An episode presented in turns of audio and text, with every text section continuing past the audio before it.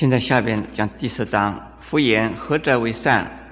为行道善。何者最大？至于道何最大？何者多利？忍辱最贱。忍者无怨，必为人尊。何者最明？心垢除，恶行灭，内清净无瑕。唯有天地，待于今日，十方所有未见之蒙，得无不知，无不见，无不闻。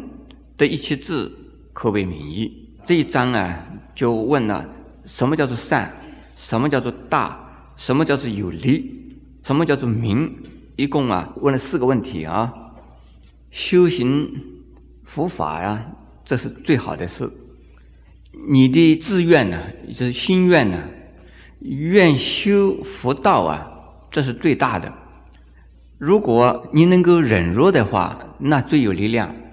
这个可能要解释一下，什么叫做忍弱？有个比喻啊，刀砍这个硬的东西啊，比较容易砍啊。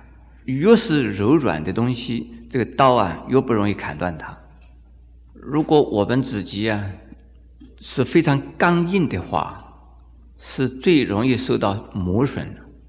如果我们是啊非常柔软的话，是最能够保护自己的。我们要有忍耐心呐，越强的人呢，他的力量是越大的人。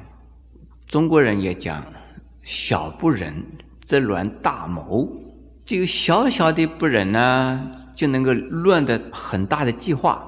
如果大不忍的话，那怎么办？不得了了啦！所以能忍啊，这是最好的，因为你没有冤家。那你的人缘就会好，一定让人家尊敬你啊。那么，什么叫做最光明的呢？如果把你的心里边的所有烦恼啊，通通断除的时候，那是最光明的事。有人讲说，可以对天发誓，心底啊光明磊落。真正能够做到光明呢，要。一时间是啊，心里边没有烦恼；而到啊，永远的心里边没有烦恼，那才是最最的真光明。因此，很多人认为啊，佛菩萨有神通，这是一个秘密。实际上，佛菩萨有神通不是秘密，很简单的事啊。他们心里边的烦恼越少，他们心里的光明越强。因此呢，他知道的越多啊，看到的越清楚啊，所以是他是有神通的。那么我们凡夫啊，心里边全部藏污纳垢，他怎么能够看到什么东西啊？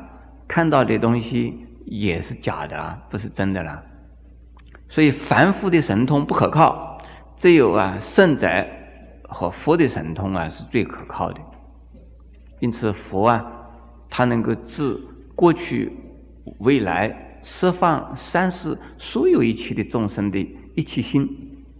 现在我们看第十一章：复言人怀爱，曰不见道。譬如诸水，以五彩啊投其中，自力扰之。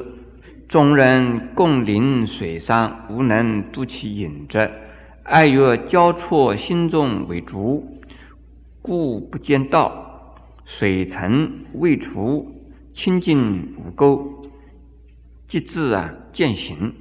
猛虎作腹下，中水踊跃，以不负伤。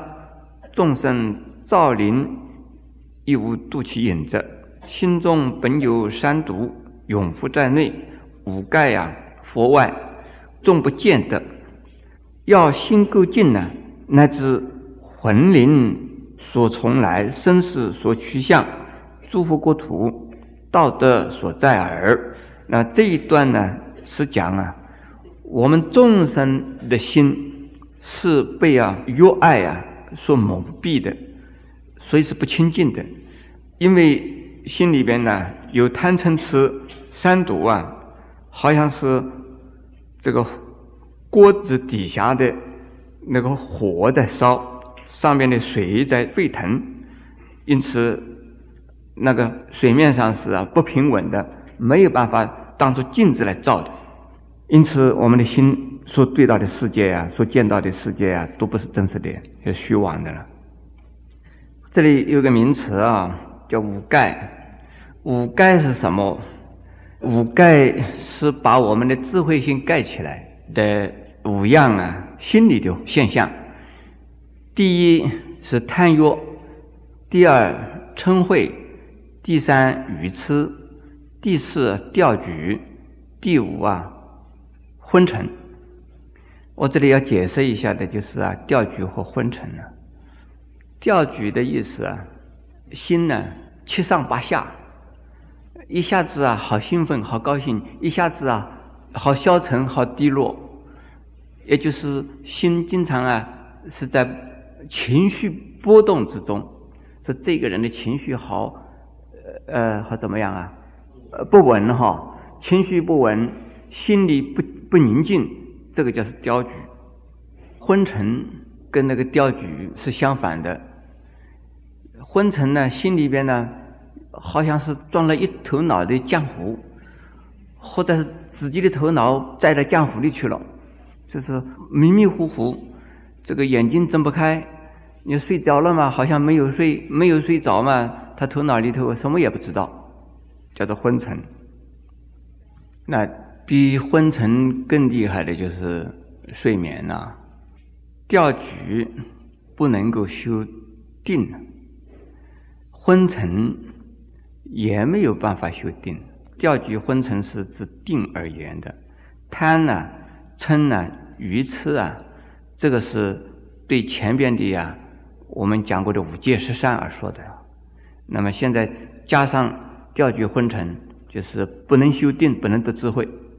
五盖使得我们呢没有办法修善法，也没有办法修啊定或修智慧。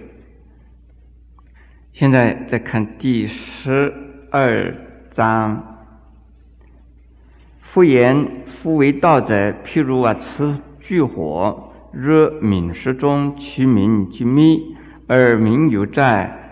学道见地呀，愚痴多迷得无不见。